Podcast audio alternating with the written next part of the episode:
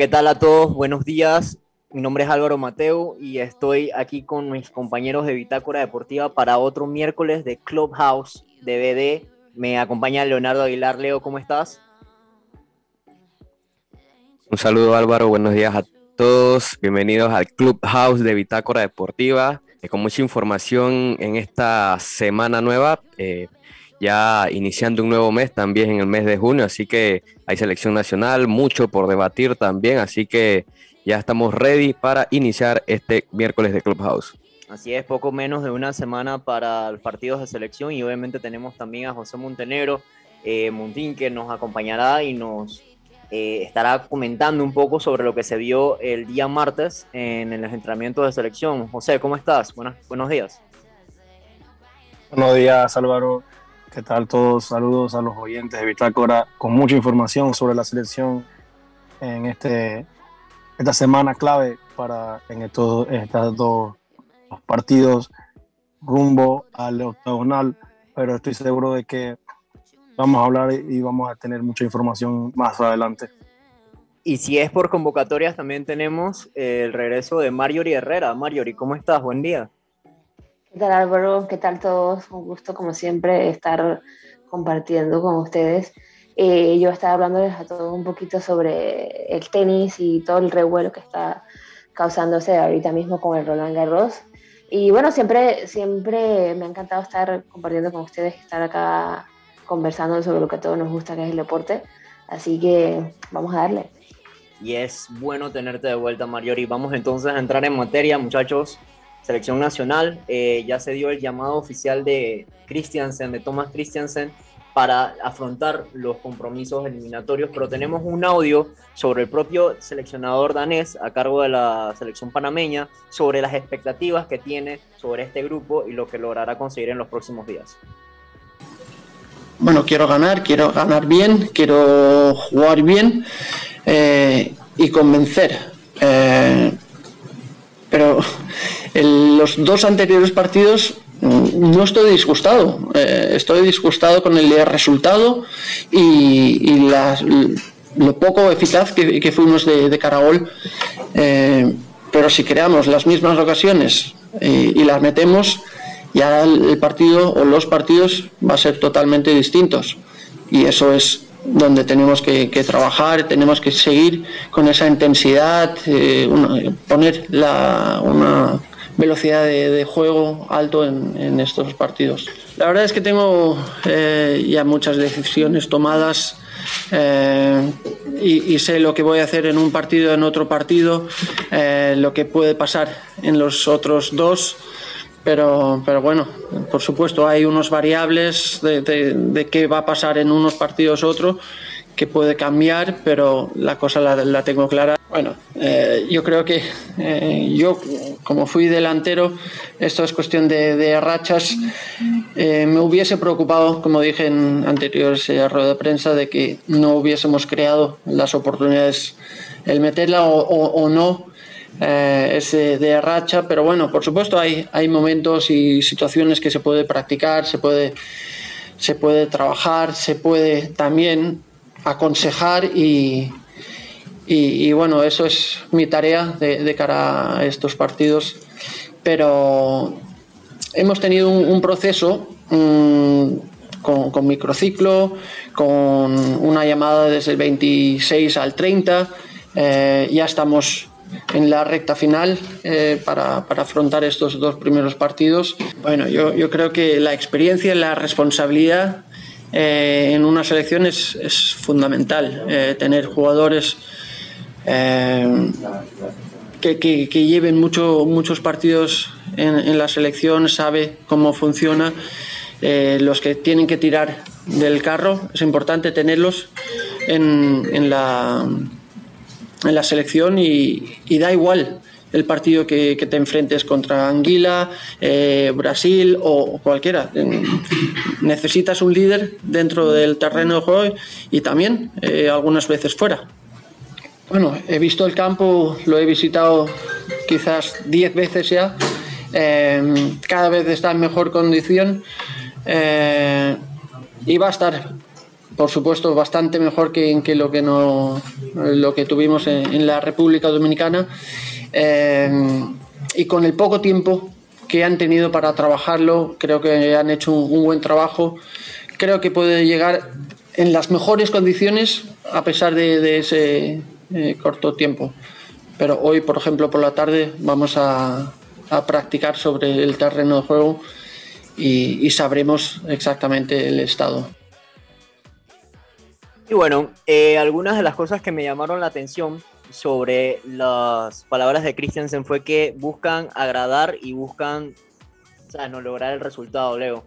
Eh, esto puede ser una respuesta directa a las críticas que recibió la selección en sus partidos anteriores, porque o sea, fuera de que sacaron buenos resultados, se criticó mucho la forma en que se afrontó el juego y quizás eh, no se vio que estaban buscando ciertas variantes. No sé cuál es tu opinión. Sí, claramente, eh, creo que primero que todo, en una conferencia que dice que duró aproximadamente unos 45 minutos, así que creo que atendió a cada uno de los que asistieron a esa conferencia de prensa. El técnico es lo que busca es obviamente eh, que además de sacar los resultados, que obviamente en esta instancia lo importante es ganar cada uno de los partidos para poder clasificar es empezar a tener un estilo de juego ya muy estructurado, que el equipo empiece a jugar bien y que los jugadores puedan entender el sistema que él quiere implantar, ¿no? Creo que ha tenido un, creo que a diferencia de la primera eliminatoria, los primeros dos partidos, creo que ahora sí ha tenido un poquito más de tiempo de trabajar, por lo menos con los jugadores del extranjero que fueron llegando de, de, poco a poco. Ha tenido también el tiempo, ha tenido la privacidad que él muchas veces ha solicitado de que le gusta quizás no tener tanta tantos medios alrededor de ellos todos los días porque quizás los jugadores se puedan distraer y puedan caer en, en otros temas extradeportivos que no tienen nada que ver con el fútbol.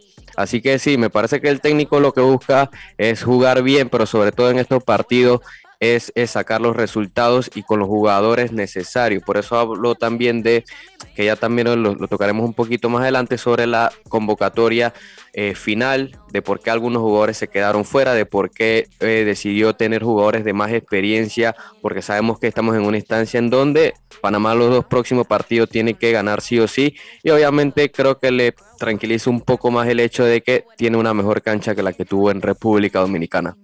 Sí, hay que tener en cuenta de que estos dos partidos, el primero ante Anguila el 5 de junio y el segundo ante República Dominicana el 8 de junio, se disputarán en el Estadio Nacional Rod que eh, evidentemente se ha utilizado anteriormente para jugar al fútbol, tanto en selecciones como en finales de, bueno, en ese tiempo era Anaprox, si no me equivoco todavía.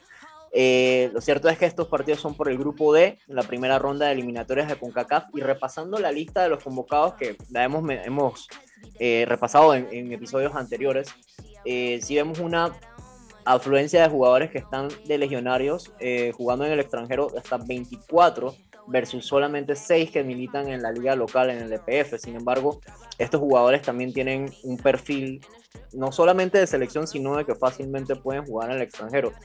Eh, voy contigo, Marjorie. Eh, ¿Algo te sorprendió en el llamado de selección teniendo en cuenta los nombres que, que, se, que se agregaron a esta lista, los que piensan eh, jugarse en estos dos partidos eliminatorios? La verdad que no, yo creo que eh, Christensen ya ha tenido bastante tiempo con la selección como para saber a quién quiere él tener de su lado y la verdad es que no, no creo que sea como, como una sorpresa para todos. Eso, ellos casi siempre desde el principio tienen todo eso como que bastante pensado, así que bueno, no queda más que esperar que sean los resultados que, que se quieren y que logre tener esa estructuración que, siempre le ha faltado a Panamá, porque la verdad es que eh, si hay algo que yo siempre noto en todos los partidos de Panamá es que falta todavía esa cohesión, esa cohesión que los jugadores pueden mostrar en la liga local, pero no la, en la internacional. Entonces, eh, pues sí, solamente esperar que sí logre eh, conformar esta estructura que está buscando. Bien, y dentro de los jugadores que tenemos en el listado eh, convocados, Leo, tenemos pocas sorpresas en el lado de los arqueros. Luis Mejía de Fénix, José Calderón y Orlando Mosquera son los tres guardametas que se lleva eh, Christiansen para afrontar estos partidos. En la defensa, Andrés Andrade, Harold Cummings, Eric Davis, Michael Murillo, Adolfo Machado, Giovanni Ramos, que entiendo que llegó un poco tocado de Venezuela, podemos hablar un poquito sobre eso. Eh, Francisco Palacios de San Francisco eh, Fútbol Club de la Chorrera, Omar Córdoba y Richard Peralta. Estos tres últimos militan en el EPF actualmente, que es algo llamativo. en cuanto a volantes, tenemos a Piel Ayarza, Edgar Bárcenas, Miguel Camargo, Alberto Carrasquilla, Aníbal Godoy, José Luis Rodríguez, que es uno que puede ser una duda, Alberto Quintero, Armando Cooper, Víctor Griffith, César Yanis, Ángel Orelien, Carlos Harvey. Y por último, los delanteros tenemos a José Fajardo, Gabriel Torres, Jorman Aguilar, Cecilio Waterman, Eduardo Guerrero y Jair Catuy. Háblanos un poco sobre el caso de Rodríguez, Leo. ¿Qué, te llama la atención de esto? ¿Qué, ¿Qué se sabe hasta la fecha? Claro, primero destacar que hoy esta es la lista final de 30. Eh, obviamente para el partido solo van a estar disponibles, si no me equivoco, 23 o 24. El resto va a estar en las graderías. Obviamente se toma la decisión de los 30 por, o sea, no, es mejor estar seguro en caso de que pase alguna lesión o incluso el COVID, que ya hemos visto cómo ha atacado al equipo en República Dominicana y tuvieron que ir jugadores de más. Eh, Creo que eh, hay que ver la situación de José Luis Rodríguez, lo hablábamos en el anterior programa. Eh, parece que el jugador está bien, sin embargo, para descartar o para ver si sucedió algo más, eh, se, le van se le realizaron exámenes, los cuales vamos a esperar también. Igual el caso de Giovanni Ramos, que parece que vino un poco tocado de Venezuela. Son esos dos o tres jugadores, creo que también nuestro compañero José Alfredo que estuvo en el, en el entrenamiento el día martes también nos va a estar ahondando eso porque parece que eh, cada uno de los jugadores eh, tuvieron trabajos diferenciados. Así que para que él también nos explique qué sucedió en este caso puntual, ¿no? De estos jugadores que por ahí son dudas de momento para los partidos del día, por lo menos el primero de contra el equipo de eh, Anguila. Y bueno, antes de, pasar a esa información que José nos tiene después de visitar el entrenamiento de la selección, escuchemos un poco más de Thomas Christiansen y este, cómo afrontó eh, hablar con los jugadores que al final no forman parte de esta selección, estos jugadores que jugaron la final. Eh, y bueno, pasamos entonces a ese audio y volvemos con más. A ver, si hubiese sido al contrario, que el universitario hubiese ganado que Katui había ido a esa celebración, por supuesto lo hubiera tenido en cuenta. Yo llamé eh, el mismo día después del partido a los cuatro jugadores y la razón por la cual llamé después del partido para informarles cuál era la situación suya fue porque no quería intervenir eh, en el estado anímico de, de llamarle para venir o para descartarles. Yo creo que no sería justo por mi parte dar una ventaja o desventaja a un equipo eh, informando si está convocado o no. Eh, por, eso lo hice eh, el día o después del partido, no les pude localizar. Cristian Núñez contactó con Catui, que fue el único que ya tenía que venir y tuve mi, mi mi charla con, los otros tres eh, muy bien explicándoles las eh, razones por la cual no estaban, pero también con, la exigencia que yo siempre suelo pedir al jugador eh, que en este momento pues, no ha sido seleccionado en, la lista de los 30, que estuviesen preparados. No solamente tenemos los partidos ahora, los dos más esperemos los otros dos, sino también tenemos una Copa Oro, que tenemos que estar preparados, no queda mucho tiempo y como profesional que son, eh, creo que, José muy bien lo dijo, él eh, hizo una celebración y ahora está pensando en una posible llamada mía. Mm, toquemos madera, que no se lesione nadie en la selección, pero si no, tendré que seguramente tirar de él y él estará eh, preparado justamente por esa conversación que tuve con él, eh, que fue muy buena y, transparente, no solamente con él, sino con Cristian y con, José Guerra, y entendieron perfectamente la situación. Y bueno, lo curioso de esto es que no habíamos hablado sobre la transparencia en este, digamos, ciclo de, de Christiansen.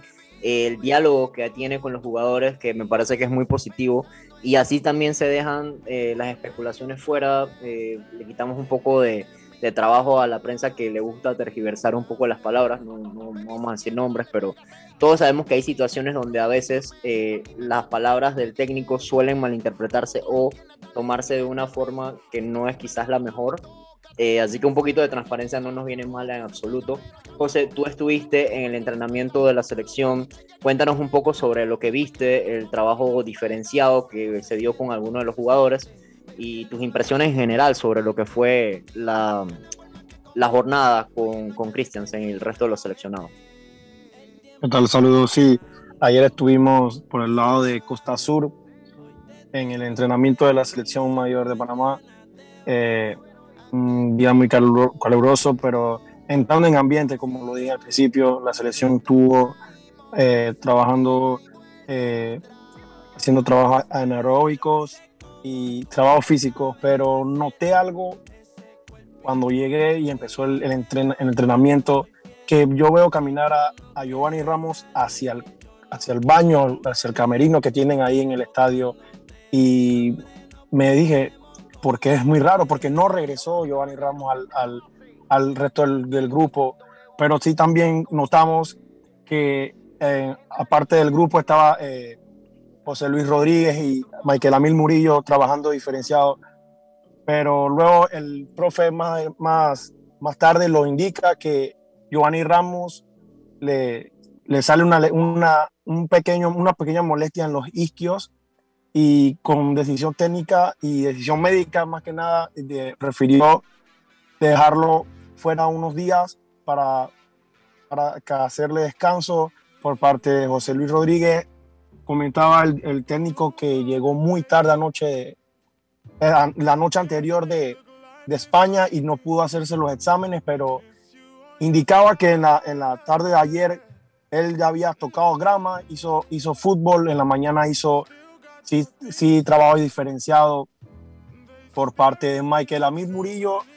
Sí, sí indicó que, que su problema era una molestia atrás de la rodilla y que, que también por, por, por miedo o, o, para cuidarlo más que nada al jugador, por decisión médica, iban a, iban a cuidarlo y iba a trabajar a diferencia del, del grupo. Pero por, por, parte, para mí, José Luis Rodríguez eh, está bien, pero lo quiere cuidar, pero hay que ver también los exámenes médicos cómo salen. Genial. Leo, entonces teniendo en cuenta estas bajas que, que, podemos, que pueden ser afrontadas por parte de Christensen en la selección, estos jugadores que quizás no llegaron en el mejor momento físico, eh, ¿cómo crees que saldríamos entonces a afrontar estos partidos? Se ha hablado de posibles cambios en la alineación, sobre todo en la formación, eh, y, y, cómo podría afrontar entonces quizás la baja de un jugador sobre colocando a otro que no es tan natural de esa posición, ¿no? Así es, Álvaro. Eh, lo cierto es que, como es bueno lo que dice José Alfredo sobre el caso de Giovanni Ramos, o sea, parece que fue aquí mismitos de la lección habría que ver cómo evoluciona y si puede hacer por lo menos la lista de los 23 o 24 o si, está incluido dentro de esa. En el caso de José Luis Rodríguez, él no ha entrenado, eh, como señala, falta los exámenes y en caso tal el jugador no pueda estar habilitado para poder jugar, también se ha dicho de que su puesto lo tomaría otro jugador, que en este caso sería Juan González del equipo de, bueno, ahora de Veraguas, ¿no? En su momento de Herrera, porque recordemos hace días se anunció su fichaje con Veraguas, eh, pero uno de los mejores jugadores que tuvo la temporada de Liga Panameña de Fútbol, así que eso sería el cambio inmediato, obviamente, de, de no pasar nada con José Luis, seguiría José Luis Rodríguez en la convocatoria, pero de no ser así, Juan González tomaría ese puesto, que a mí también me parece una opción eh, muy, muy buena. No siento que ambos cumplan las mismas funciones como, como tú señalas.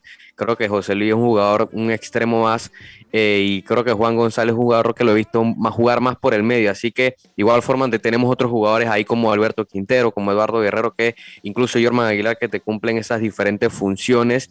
Eh, también otra de las señalizaciones que daba el técnico es sobre el caso de esos jugadores que no han llegado, ya lo hemos visto como Alberto Carrasquilla que su vuelo se atrasó, Joel Bárcenas que va a jugar un partido de, de playoff, el primero, y también Eduardo Guerrero. Creo que el último en llegar hasta el momento ha sido Cecilio Waterman que disputó partido el fin de semana con Everton y ya hemos visto por lo menos en el reconocimiento de cancha que tuvo ya la selección en el estadio Rotcaru que Cecilio Waterman ya estaba también incorporado en la selección, así que ya faltan solamente tres jugadores y ver lo que pueda pasar con estos jugadores, tanto el caso de Giovanni Ramos, de Michael Amir Murillo, que creo que sería un poco más desgaste, porque ya siempre hemos dicho lo mucho que ha jugado Michael Amir en, Bélgica, prácticamente no ha tenido poco descanso, y ver lo de José Luis Rodríguez. Y bueno, eh, para ir cerrando entonces esta parte de selección nacional con la que abrimos el programa, el último audio que tenemos de la entrevista que se le hizo a Thomas Christiansen posterior al entrenamiento de Panamá el día de hoy, habla un poco sobre esta situación de Edgar Joel Bárcenas, habla un poco también sobre lo que espera de Ángel Orelien y de Carlos Harvey, así que vamos con eso y entonces cerramos el siguiente, cerramos el primer segmento. Bárcenas, pues eh, hablé con el Girona, eh, con el director deportivo, hablé con, Joel, eh, creo que fue una situación que ganamos los tres. Nosotros, por, lo que nos estamos jugando, yo quería a Joel, Joel quería venir con la selección, pero al mismo tiempo quería estar con, el equipo. Y, el director deportivo entendió que, viniese con nosotros y le dije que, lo único que le podía ofrecer eh, era dejarle jugar el primer partido de, en la semifinal. A ver, hay, una cosa que, claro, se dice, sí, pero el, profesor no les conoce, no sabe. Tengo mucha información de, todos los jugadores, les veo, pero para mí lo más importante es cómo se adaptan a mí. Eh, las órdenes que yo doy eh, en, los microciclos o en la concentración, cómo lo gestionan, cómo, cómo lo entienden eh, eso es importante. Eh, porque sé lo que hace Ángel Orient eh, cuando juega, las, posiciones, los enmarques, los movimientos en apoyo, como Carlos Harvey. Pero, pero Carlos tuve la, suerte de, tenerle un par de días hasta, hasta que se lesionó y ya vi maneras ahí, ya le, le quería haber puesto contra Serbia, pero por, desgracia se, se lesionó y, es eso, yo necesito verles eh, para ver si, entienden un poco lo que, lo que les pido y si no lo entienden, pues que lo aprendan. Pero por lo menos necesitamos entonces un, proceso un poco, un poco más largo y es también un poco volviendo al tema de, Newton. Eh, yo sé lo que, lo que hace, eh, lo, que hace bien, pero a ver cómo acata mis órdenes, mis movimientos, lo que, lo que pido de él. Eh, son cosas ahí a tener en cuenta. Muy bien, eh, para ir cerrando entonces, me gustaría saber sus impresiones en general sobre los compromisos que va a afrontar la selección. Podemos empezar contigo, Mariori. Eh, ¿Qué te dejan las declaraciones de Christiansen y las posibles bajas con las que tenga que sortear? Bueno, la verdad es que, como comentaba, yo creo que en verdad Christensen, el tiempo que ha tenido con la selección, a pesar de todo esto que hemos vivido en el 2020, eh, ha sido bastante bueno. Me gustó mucho lo que dijo al final sobre, eh, bueno, lo que mencionó, digamos, en, en, sus declaraciones, diciendo que él conoce a los jugadores, él conoce sus posiciones, él conoce lo que hacen. Entonces, no es que él está inventando con los jugadores. Y eso es algo que me gusta, que los conoce, que, que sabe cómo ponerlos en sus diferentes posiciones y la verdad es que me, sería como complicado decir cómo le puede ir a Panamá en los próximos partidos, porque siento que en términos de definición a Panamá le ha faltado muchísimo en, partidos anteriores, bueno, y digamos que desde hace muchos años, y eso es algo que siempre nos ha matado en, el campo, digamos. Eh, pero digo, a desearle lo mejor y ojalá que, que se den todo lo necesitado. Leo, tú eres uno de los que más ha seguido este proceso de selección de Christiansen. Cuéntanos brevemente qué esperas de los próximos partidos, no solamente en resultados, sino quizás en cancha. No, que ganen primero, que, saquen los tres puntos. sinceramente ahorita mismo yo sé que es importante que, jueguen bien, pero creo que ahorita mismo lo importante, más importante es que saquen los seis puntos ya. O sea, de ahí ya podemos partir y ya pensar por lo menos en la siguiente ronda. Si en caso tal llegan al octagonal, yo creo que ahí sí ya es un poco más ver cómo juegan, pero es importante que desde ahora se hable de eso. Me gusta también que, que tiene esa comunicación con los jugadores, incluso los jugadores han expresado, los convocados y los desconvocados han expresado su buena relación que tienen con el técnico, lo cual también es importante y ayuda a crear un buen ambiente en el grupo. Así que creo que el camino va por buen rumbo. Obviamente va a ser exitoso si se sacan positivamente los resultados. Eh, siento que Panamá puede sacar esos resultados sin Bárcenas, por lo menos sin alguno que otro jugador. Y como él señaló al principio, eh, la convocatoria de tantos jugadores es porque también tienen otros torneos como la Copa Oro, un torneo que a Panamá muchas veces le va bien, puede llegar a la final, nunca lo ha ganado, quién sabe, y quizás por ahí lo gane. Entonces, también es ver importante y seguir un nuevo proceso, porque eso es lo que se está buscando hace tiempo: seguir nuevos procesos y seguir nuevos jugadores. Vale, y por último, José, eh, es cierto que Christiansen tocó el tema cancha, que van a encontrarse un mejor terreno que lo que se jugó en los partidos anteriores en el Caribe, eh, aún teniendo en cuenta que el estadio Rod no es específicamente un coliseo de fútbol, sino de béisbol. Eh, cuéntanos qué, qué, qué, impresiones te dio Christiansen sobre esas declaraciones, tú que estuviste más cerca ahí, y háblanos un poco sobre la afluencia de medios que se dieron en el entrenamiento de hoy. Sí, claro. Eh, y que, el profesor dijo algo muy, muy importante que era sobre eso, jugar en el estadio Rotcaru, porque en su proceso, por, en el momento de que agarre el proceso, cae una pandemia y la importancia de que en el estadio haya un pequeño aforo. Y él, él decía muy, muy bien, claro, en la, en la conferencia de prensa, que su afición iba a jugar un papel muy importante para sacar la victoria. Y bueno, en la, la afluencia de la prensa en, el entrenamiento fue bastante eh, concurrida. Hubieron muchos colegas, muchos, muchos medios ahí cubriendo la, el entrenamiento de la selección. Porque al final lo que se quiere es los tres puntos, bueno, los seis puntos para seguir en, este proceso que es muy largo y seguirá siendo por muchos años si se dan las cosas bien. Genial, entonces pasemos de una selección a otra, entonces eh, ya tocamos el tema de la selección mayor, podemos hablar entonces sobre el sorteo del Mundial de Futsal, de Fútbol Sala, donde Panamá estará participando en un grupo que a pesar de ser cabeza de serie no, no pudieron chifiar a, nuevamente a, la más fea Leo.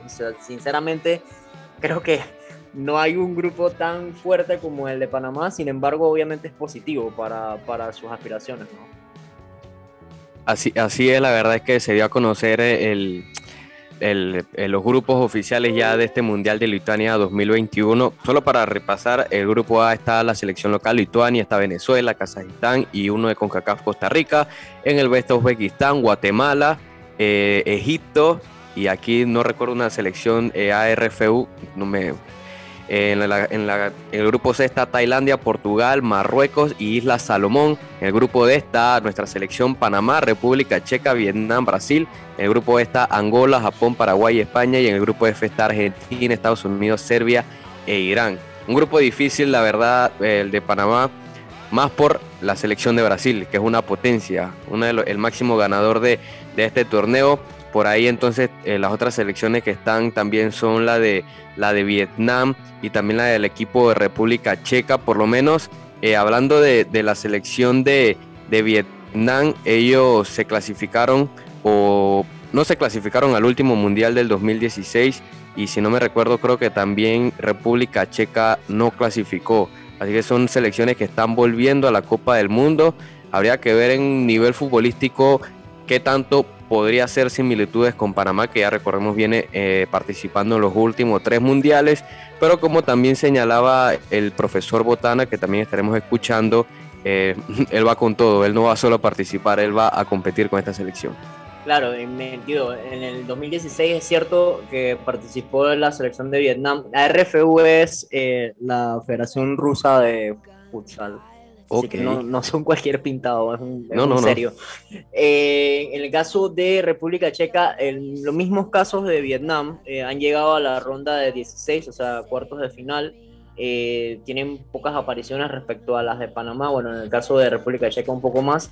¿Y qué decir de Brasil? Pentacampeón en la disciplina como, como si fuese fútbol regular.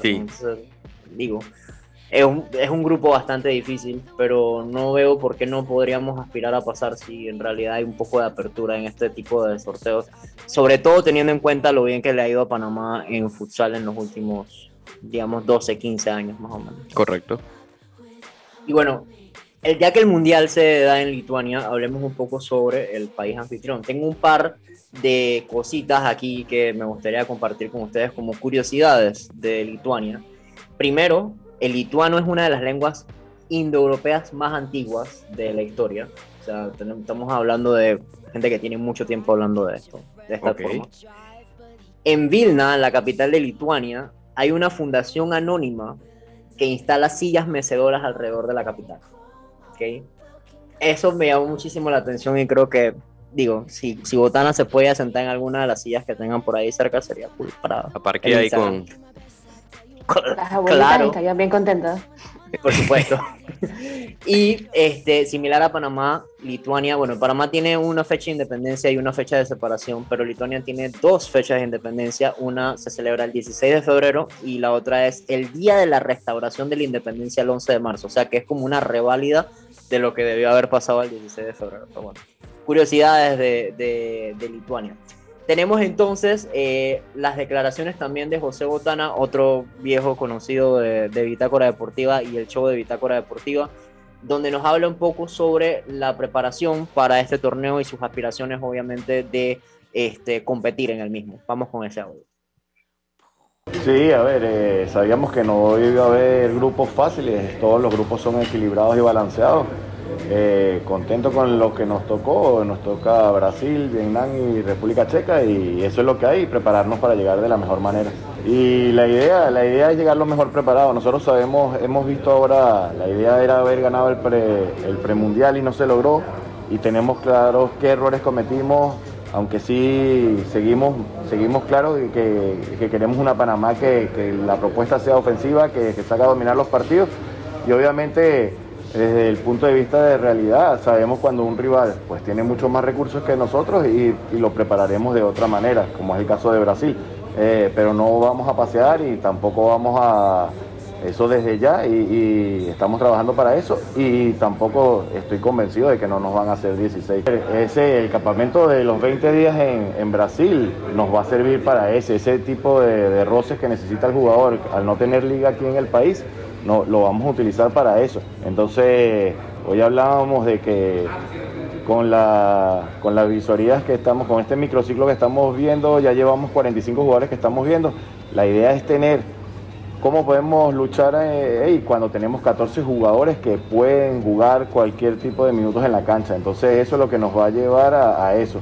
Creo que ahí fallamos un poco y dimos algo de ventaja. Fuimos de más a menos en el premundial y esas son cosas, detalles a corregir en cara al mundial que están los mejores 24 del mundo. Mi idea es ser octavo del mundo. Obviamente, pues las cosas, las cosas, el camino está muy difícil, pero no vamos a, no vamos a, huir de ese, de ese, de ese tipo de, reto que tenemos.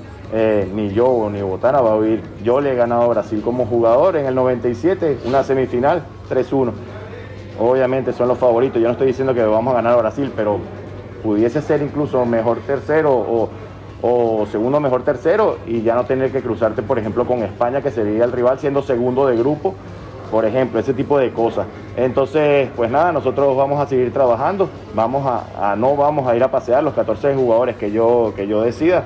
Eh, no van a ir a pasear, van a ir a dominar los partidos, a intentar dominarlos y sacar los mejores resultados para Panamá, dejar a Panamá en lo más alto la verdad eh, refresca mucho y creo que lo he mencionado en anteriores ediciones, lo bien que habla José Botana sobre su proceso, o sea, habla con total transparencia, sabe cuáles son las falencias de sus seleccionados, Leo, y, también tiene en cuenta de que en el premundial fueron de más a menos y es algo que quieren evitar ahora que llegan a la cita mundialista. Correcto, es un técnico eh, autocrítico, también muy realista, pero con muchas expectativas. O sea, él, él siempre quiere lograr más. Cuando no se dan, él lo reconoce, pero él sabe que su equipo quiere dar más. Obviamente ilusiona el hecho de que él diga, bueno, nuestros jugadores no van a pasear, van a ir a competir, eh, saca a los posibles rivales, saca eh, lo que, sabe, que puede ganar o no puede ganar. O sea, él sabe lo que está realizando, él sabe que se consiguió la clasificación, no se terminó de la mejor manera, pero ya estando en el Mundial es otra historia y los jugadores, tanto él como el equipo y el cuerpo técnico van a buscar hacer historia con esta selección de futsal pasando a una siguiente ronda. Como dice, él quiere estar entre los ocho mejores del mundo y él le va a meter eso en la cabeza a lo que señala con los, los 12, 14 jugadores que vayan a estar en este Mundial de Lituania. Eso fue bastante llamativo y también me gustó mucho que hablase de la polivalencia, Mariori, pero me gustaría saber de, todo lo que mencionó Botana, ¿qué, ¿con qué te quedas? Este, yo obviamente me gusta el hecho de que se estén preparando ya para pensar en, en, evitar a, un España, por ejemplo, en la siguiente ronda, ya él se ve en ese punto. ¿Qué, qué te pareció a ti la, la declaración de Botana? ¿Qué, ¿Qué destacas de la misma? La verdad es que me, gustó la parte en que comentó que él tenía la idea de llegar a ser el octavo del mundo. Eh, como lo decía Leo, pues es algo bastante realista. Él no va a estar diciendo, sí, vamos a hacer lo mejor para, para ser los campeones, porque sabe que es algo pues, bastante imposible. Eh, sí me gustó también lo que habló eh, del, campamento en Brasil, de ese roster que van a tener. Eso definitivamente es importantísimo. Cualquier tiempo que sea una experiencia para la selección en otro país, con otra gente, con otra cultura, eh, definitivamente les va a funcionar para todo lo que vaya a ser eh, el mundial. Y como te decía, me, encantó ese realismo que tiene, eh, tiene los pies sobre la tierra y también se nota como muy tranquilo, no se nota como con nervios de todo lo que vaya a pasar, él, sabe que se ganó su puesto bien y pues nada, ojalá que, que sí logramos por lo menos ser, logremos por lo menos ser el octavo del mundo. Lo cierto es que la búsqueda por ese, ese puesto meritorio de Panamá en el Mundial de Futsal empieza el 12 de septiembre y finalizaría el 3 de octubre de este mismo año, así que estaremos pendientes de mayor información que vaya desarrollándose sobre la disciplina de futsal y obviamente los seleccionados del de, profe Botana. Bueno, hablando de, de selecciones, entonces vamos a tomar un pequeño descanso, vamos a irnos con eh, nuestros amigos del Metro de Panamá y algún recordatorio bastante amable sobre las normas de cómo, cómo andar en este medio de transporte. Y volvemos con más eh, información deportiva en este Clubhouse de Bitácora Deportiva hoy miércoles 2 de junio. Ya volvemos. ¿Lo oyes? Escucha bien. Ahora sí. Ese es el sonido de los usuarios del metro que cuidan su salud y la de los demás. Y es que al viajar callado en el metro de Panamá, estás reduciendo las probabilidades de más contagios. Tu silencio dice mucho. Viaja callado.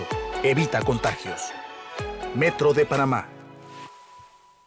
Y bueno, estamos de regreso con el show de Bitácora Deportiva, hoy miércoles de Clubhouse, el 2 de junio.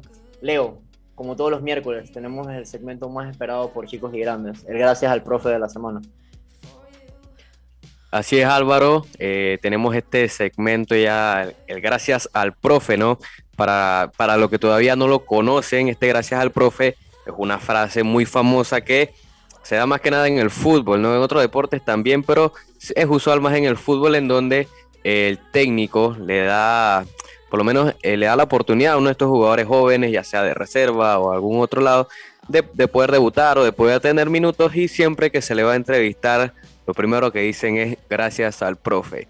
En este caso, el gracias al profe es muy especial porque este gracias al profe, este jugador no solo debutó, sino que ya es campeón.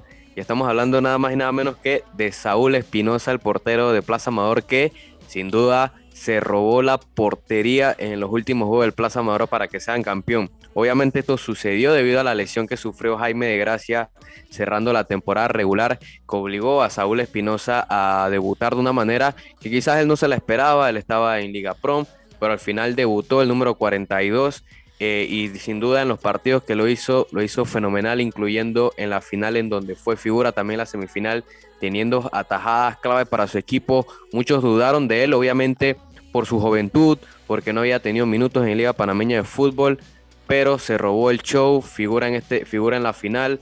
Eh, el hijo del sargento Espinosa también es eh, Saúl, Así que el gracias al profe va para Saúl Espinosa y creo que Álvaro que tenemos también palabras obviamente del jugador en, esta ocasión sobre lo que ha sido también, claro, ya es campeón con el Plaza Amador, eh, ya es figura de la séptima.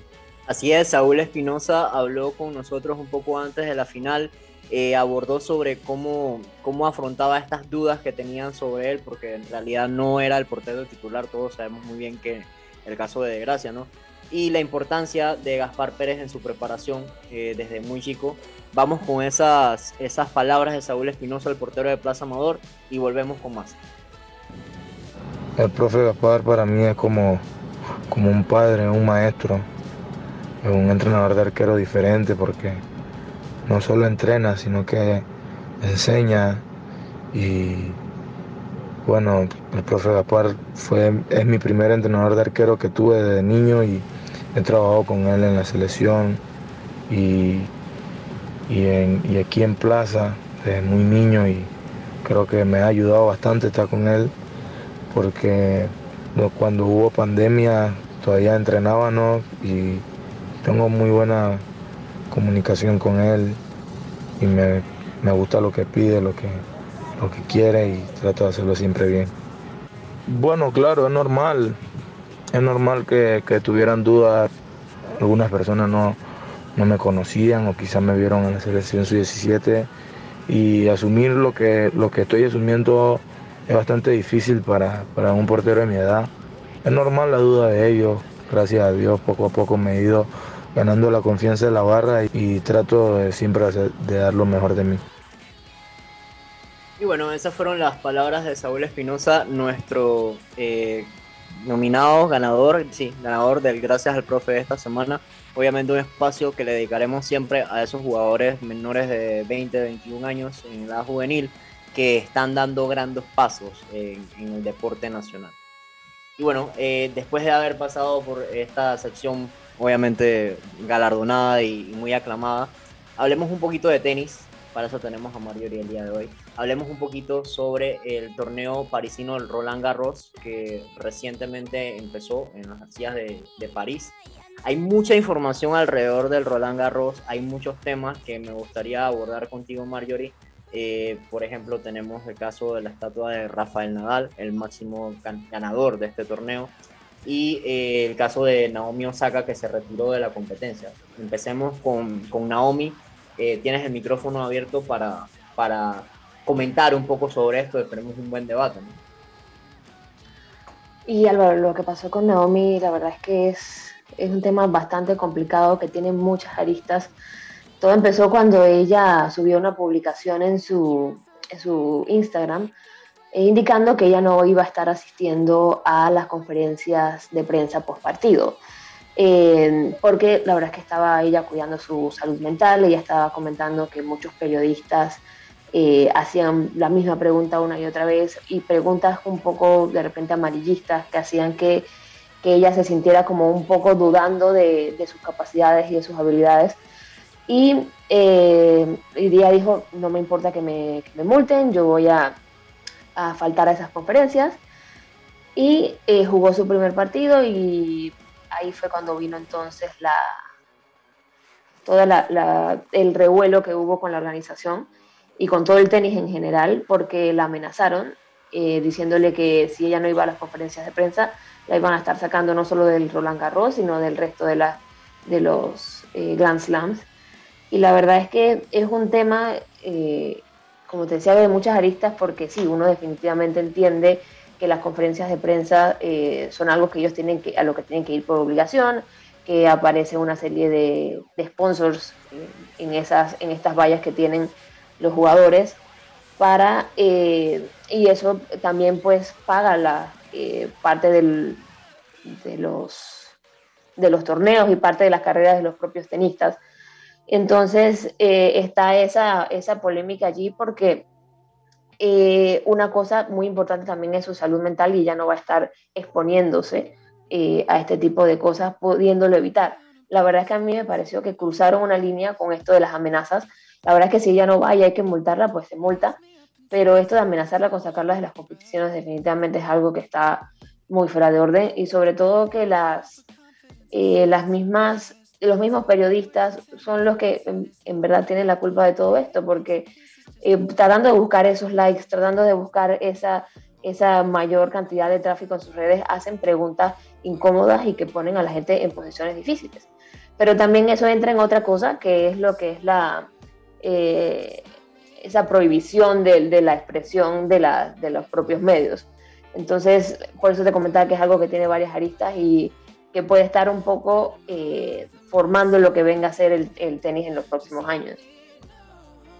Sí, la verdad es que yo concuerdo con, con Marjorie. Es un tema muy delicado, ¿no? Porque estamos hablando de que eh, va más allá de, dar o no dar una conferencia. O sea, estamos hablando de la, de la salud mental de, de, la jugadora. Si ella se siente, siente que no, no puede dar eh, este tipo de entrevistas, porque como señala, muchas veces se desvían del tema principal y ya lo hemos visto en muchos otros deportes y ahora pasa en el tenis. Muchas veces en estas conferencias de prensa se habla más de temas extradeportivos que del mismo juego en sí. Si vamos a si vamos a conferencia de fútbol, se habla del jugador que nos jugó, de, si el puesto está y no se habla del partido en sí. Si vamos al béisbol, no se, se habla de otras cosas. Ahora en el tenis, me imagino que en el tenis se habla de cualquier otra cosa menos sobre el partido en sí, sobre el rival o sobre cómo se sucede el juego. Entonces, creo que es una decisión que toma eh, por el bien de ella, lo hace muy bien. Ya así como dice Mario, y las amenazas obviamente tampoco son buenas. Ya hemos visto que esa, es incluso eh, tratando de intimidar a la misma jugadora en sí y también metiéndole esa intimidación a los otros jugadores, quizás con el mismo miedo de la misma organización de que se pongan a favor de ella y tomen las mismas medidas que ha tomado una jugadora, porque sabemos que es una de las mejores jugadoras del mundo y si ella toma este tipo de medidas, muchos otros pueden seguirla sabiendo la repercusión que tiene eh, a nivel global, no solo en el tenis, sino también en el aspecto social son hasta 20 mil dólares de multa si, si, te saltas una rueda de prensa en el Roland Garros. O sea, imagínate el, castigo monetario de ahora. Eh, sobre todo la falta de empatía es lo que me parece que es, es muy, muy triste en este caso. Entiendo que los administradores están velando por el desarrollo del, del torneo y obviamente quieren a las jugadoras mejores ranqueadas dentro del WTA y obviamente también en el, en el lado masculino. Pero o sea, teniendo en cuenta que es una jugadora que ha venido manejando cierta, cierto nivel alto de ansiedad desde su primer Grand Slam, eh, y ya han pasado que dos, tres años más o menos, Marjorie, desde que eso ocurrió, o sea, puede llegar a, darle un toque significativo a su carrera de ahora en adelante en un aspecto negativo. Y ahora no solamente lidiar con, con sus propias, este, eh, digamos, temas de salud mental, eh, ahora también hay que lidiar con el backlash de la prensa que no va a dejar pasar esto o sea, tranquilamente. Esto va a tener repercusiones a la larga sobre este, cómo la percibe la prensa también e incluso algunas organizaciones y algunos torneos. Sí, no, incluso también hubo muchas celebridades que no, no eran tenistas ni nada, ni, ni, deportistas, que estuvieron apoyándola con, con esta decisión y la verdad es que eh, también incluso el New York Times le ha sacado como cuatro o cinco artículos ya solamente por, por el retiro que ya tuvo y de todo lo que eso puede implicar en el, en el mundo del tenis. Eh, y lo que pasa también es que parece que en los últimos años todo lo que ha sido la cobertura de tenis a nivel mundial ha bajado un montón en términos de prensa. Entonces, esa decisión de Naomi hace que eh, las cosas se vuelvan un poco más complicadas para, para las organizaciones. Pero definitivamente la salud mental es primero, ella dijo, bueno, me voy a salir, no voy a estar más acá en el, en el torneo. Y bueno, y la verdad es que aparte de la ansiedad es depresión, ella comentó que tenía eh, unas batallas bien difíciles con la depresión. Y la verdad es que es algo en lo que uno no, de lo que uno no puede opinar si uno no lo ha pasado. Entonces, incluso salió alguien diciendo, bueno, entonces eh, Esberev fue ese. Pues múlteme a mí por, por llegar tarde. Pero eso, eso no tiene nada que ver una cosa con la otra. Llegar tarde no, es lo mismo a que faltar una, a una conferencia de prensa por temas de depresión. Y bueno, este, hablemos un poco más sobre las notas dispersas que tenemos. Cuéntame de la estatua de eh, Nadal en Roland Garros. Hay como sentimientos encontrados con esa bendita estatua. Y la verdad es que a mí me parece muy linda, está hecha de acero, eh, 4 metros de ancho, wow, y 3 de alto. Eh, pero también está mucha gente que está diciendo que eh, que por qué se hizo una, estatua justamente cuando va a empezar el torneo haciéndole como que ver a los demás tenistas, oye, la verdad es que ustedes no sirven, este es el, el verdadero ganador de todos los tiempos, así que...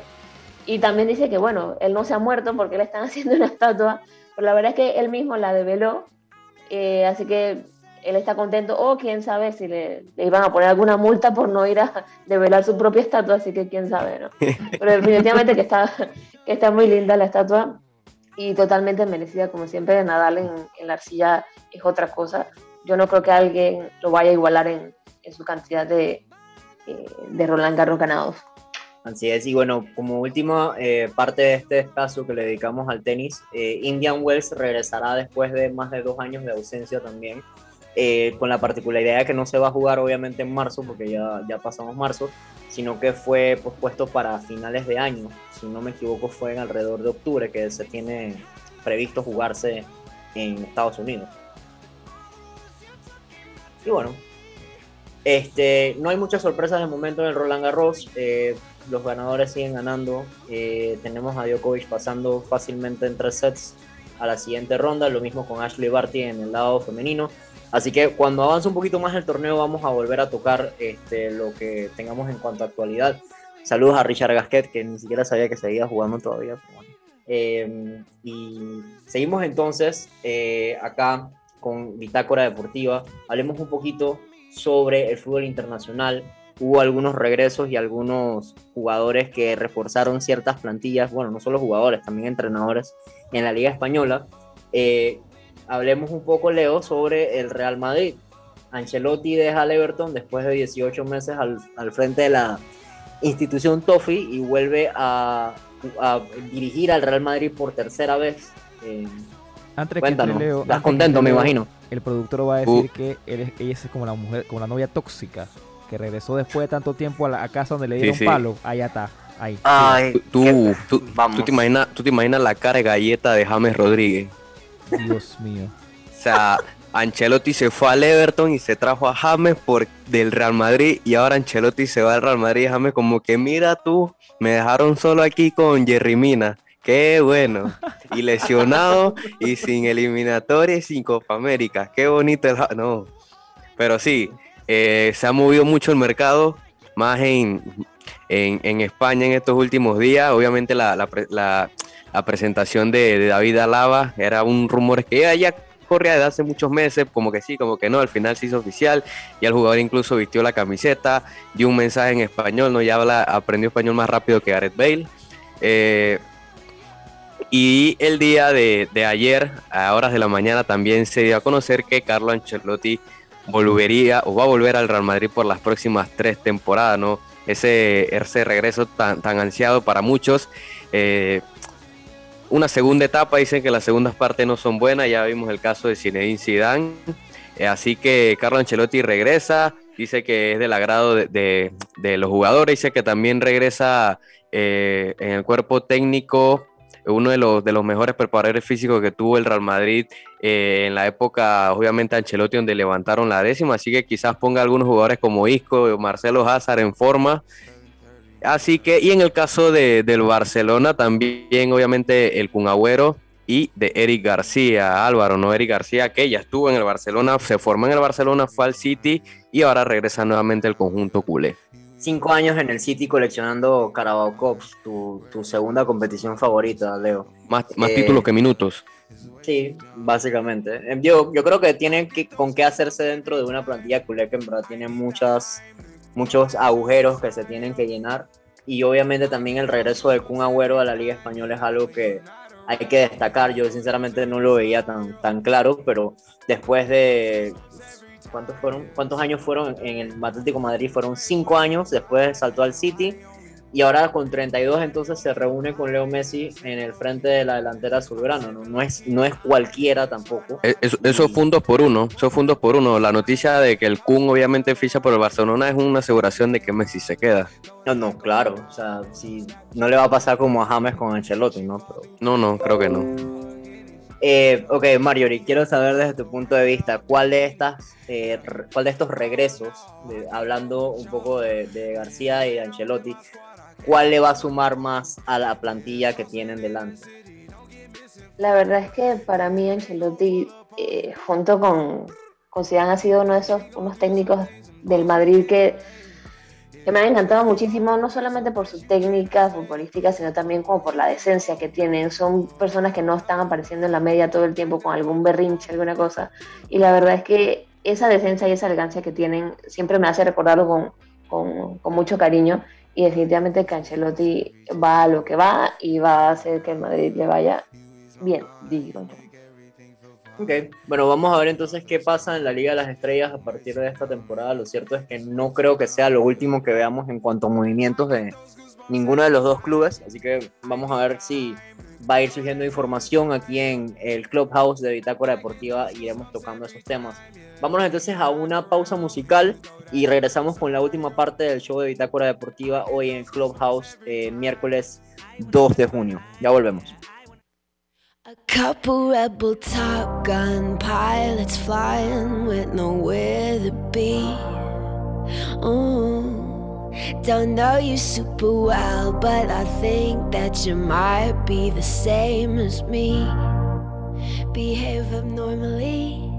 Let's let things come out of the woodwork. I give you my best, I tell you all my best lies. Yeah, awesome, right? So let's let things come out of the woodwork. I give you my best, I tell you all my best lies. See me rolling, showing someone else love, dancing with our shoes off. No, I think you're awesome, right? Our rules, our dreams, we're blind. Blowing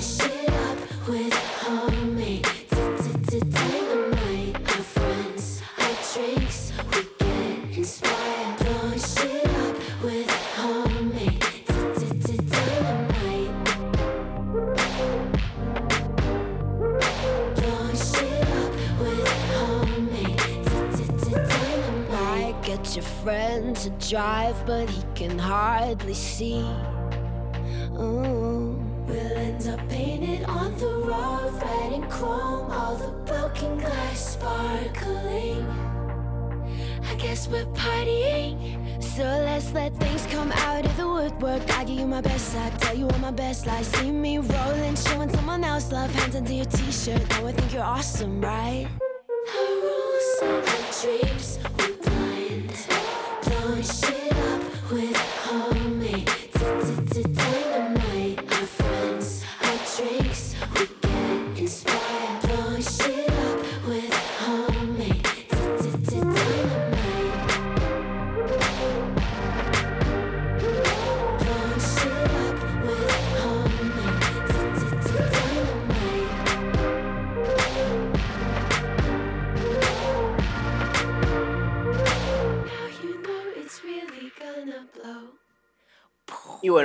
volviendo entonces a el Clubhouse de Bitácora Deportiva de hoy miércoles 2 de junio, en nuestra parte final, hablemos un poquito sobre la Liga Femenina de Fútbol. Rápido hicimos un cambio de sede y de hora, por cierto.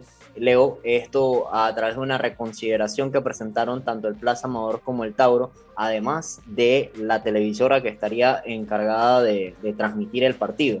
Eh, tenemos como nueva sede el Maracaná, en vez de jugar en el estadio de la universidad en Peronomé, del universitario, perdón, en Peronomé. Y este, se mantiene la fecha el 4 de junio, sin embargo, se va a jugar a las 7 pm en un horario quizá un poquito más, eh, digamos, amistoso para los fanáticos que se puedan aproximar al estadio. Sí, correcto. La final se, se cambió de sede. Era obvio que esta noticia iba a suceder de tarde o temprano luego de cómo vimos la cancha en la final de la Liga Panameña de Fútbol. No era apto para jugar un- una final.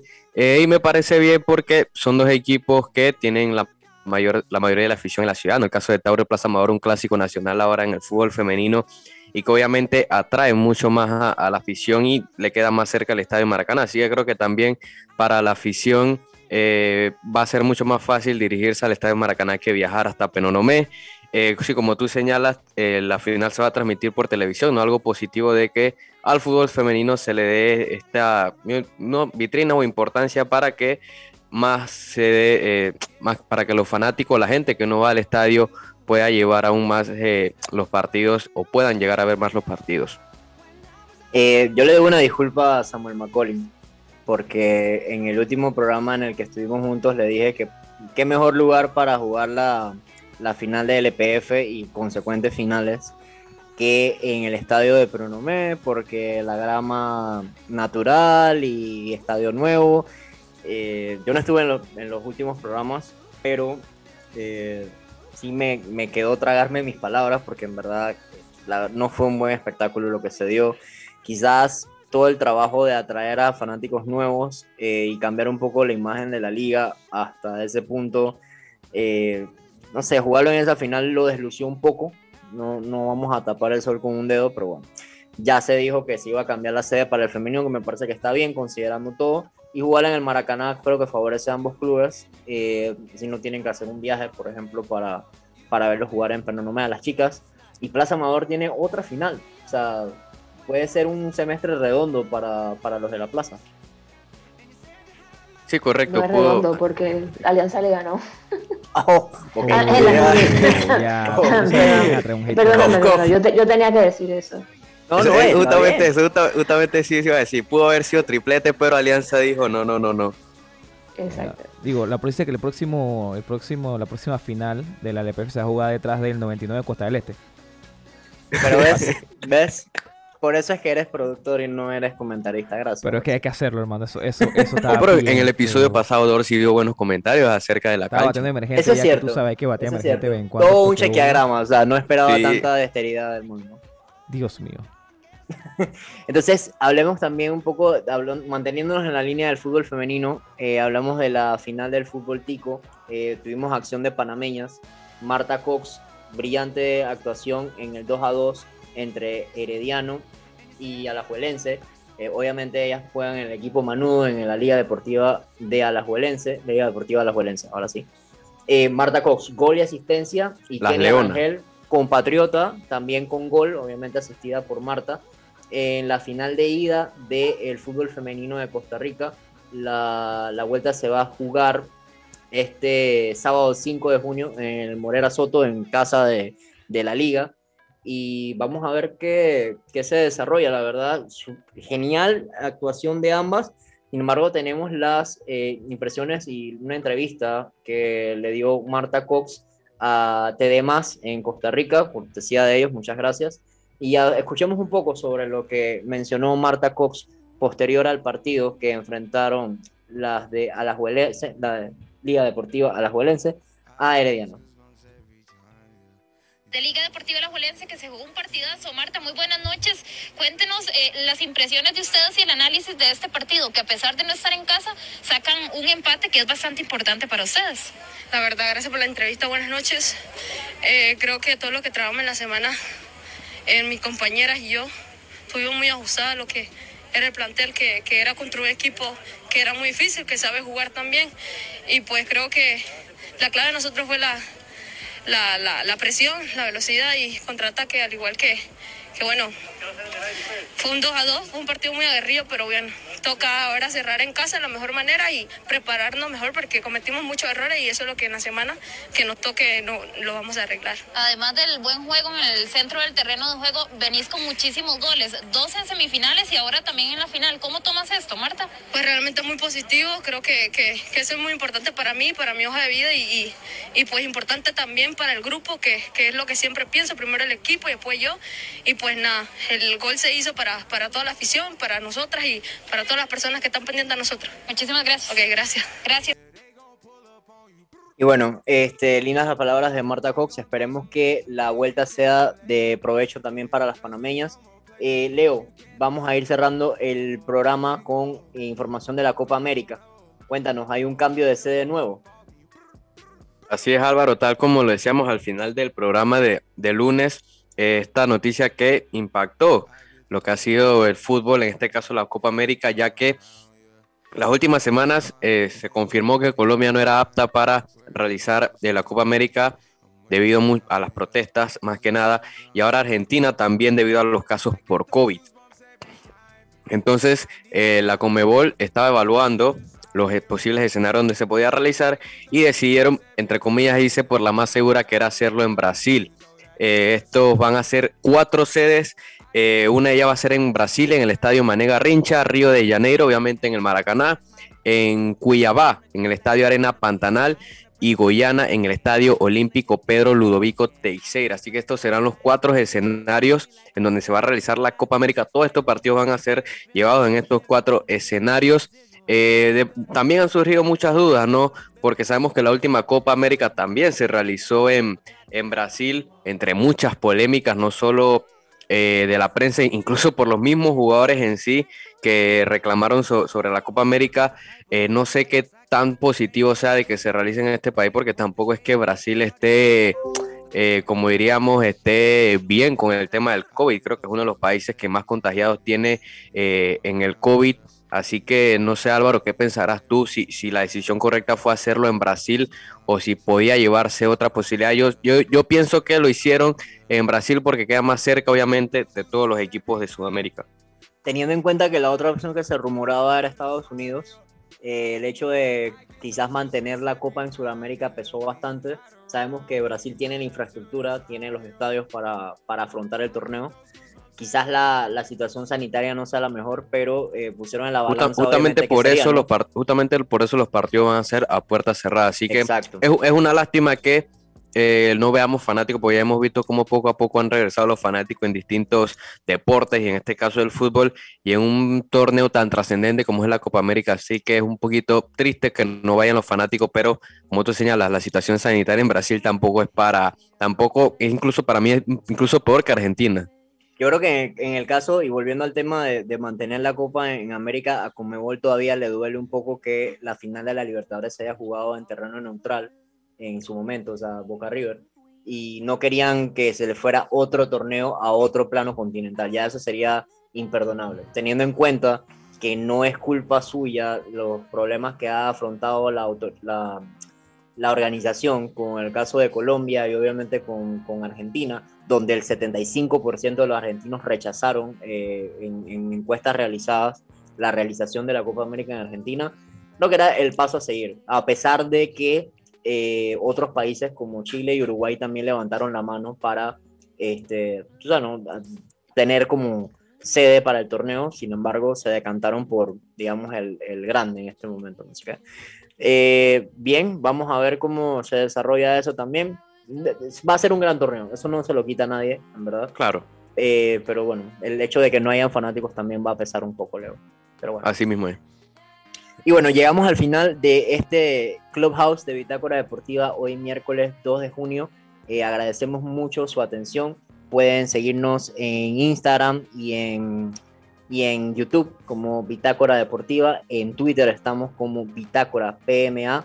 Tenemos información bastante contrastante uno del otro, así que síganlos a ambos, no se van a arrepentir. Leo, ¿tienes algo antes de cerrar?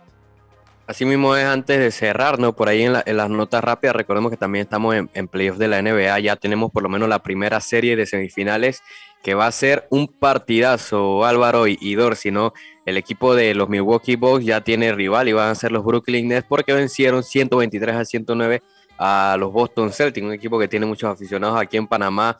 Fue triple doble de James Harden, 34.10 rebote, 10 asistencia, 24 puntos de Kevin Durant, 25 puntos de Kai Irving, así que una de las semifinales, dos equipos favoritos se van a estar enfrentando en las semifinales. Nosotros el viernes vamos a estar hablando de los partidos que se van a realizar el día de hoy, que son cuatro, así que usted pendiente a los playoffs de la NBA y también lo que sucede eh, en la MLB, donde ayer los Yankees por lo menos eh, dejaron el terreno a Tampa. El equipo de Filadelfia le metió una paliza 17 por 3 a Cincinnati, así que eso también lo vamos a estar hablando el próximo día viernes. Así es, y bueno, por mi parte, Álvaro Mateo, despido a Leonardo Aguilar, a Mario Herrera y a José Montenegro y obviamente a Roberto Dorsen Controles. Esto fue el show de Bitácora Deportiva en sus miércoles de Clubhouse. Nos vemos el viernes con más. Cuídense. A veces hablar es de buena educación. Dar las gracias, decir buenos días. Otras veces quedarse callado también lo es. Porque al viajar en silencio en el metro de Panamá, estás reduciendo las probabilidades de contagios, cuidando tu salud y la de los demás. Tu silencio dice mucho. Viaja callado, evita contagios. Metro de Panamá.